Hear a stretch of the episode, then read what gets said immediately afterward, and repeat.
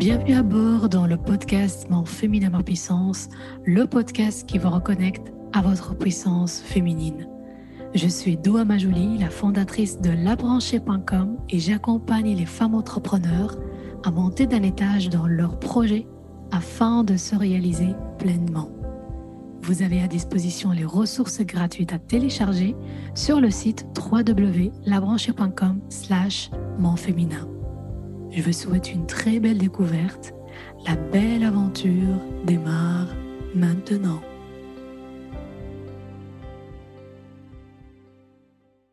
Olé, j'espère que vous allez bien, que tout se passe bien pour vous. Bienvenue à bord, bienvenue dans ce nouvel épisode du podcast Mon féminin, ma puissance. Je suis très contente de vous retrouver aujourd'hui pour une nouvelle thématique. Comment réussir son projet avec l'énergie féminine? L'énergie féminine, c'est l'énergie de la création et de la créativité. Avant de passer à l'action, nous passons d'abord par une phase de réflexion et d'introspection. C'est cette phase qui va nous permettre de créer sur de bonnes bases. Voici une sélection de façons à faire pour réussir votre projet. Numéro 1, choisissez ce qui vous anime, ce qui vous passionne. L'énergie féminine nous invite à plonger dans l'océan de notre raison d'être, ce qui nous anime, ce qui me fait sortir de mon lit tous les jours. Généralement, ce qui nous anime nous donne des ailes, de la persévérance, de l'élan, de l'espoir et de l'énergie pour avancer dans la bonne direction. Si à un certain moment on perd le sens, le féminin nous guide vers le chemin de la passion. Numéro 2, observer, analyser et prendre du recul. L'énergie féminine est l'énergie de l'observation, de l'écoute et de l'analyse.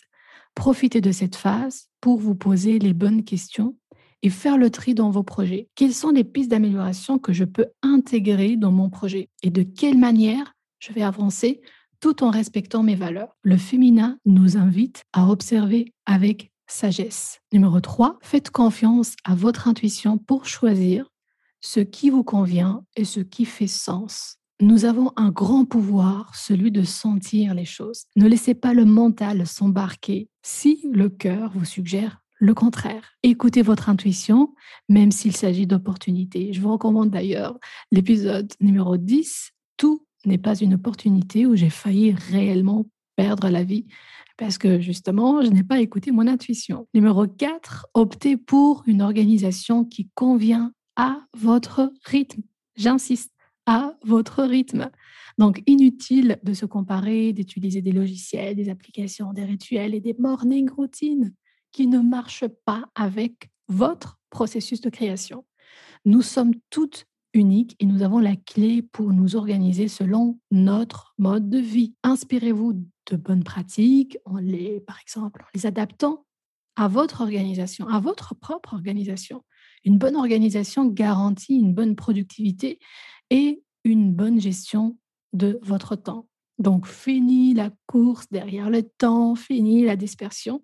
L'énergie féminine nous invite à trier et à mettre un focus sur notre rythme. C'est vraiment important. Numéro 5, connectez-vous au plaisir. Le plaisir, c'est votre boussole. L'absence du plaisir est synonyme de perte de sens, perte d'alignement. Je le fais parce que je suis obligée, mais cela ne me procure aucun plaisir. Posez-vous la question, pourquoi Vous aurez certainement la réponse, parce que nous avons toutes les réponses en nous.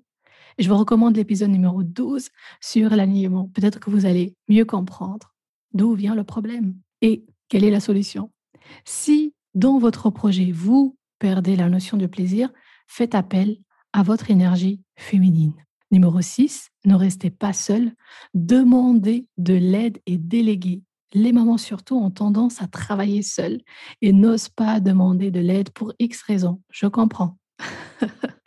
Mais quand on est seul, on peut facilement procrastiner, nous décourager. Quand on est entouré de bonnes personnes, la fluidité s'installe et l'action devient de plus en plus accessible.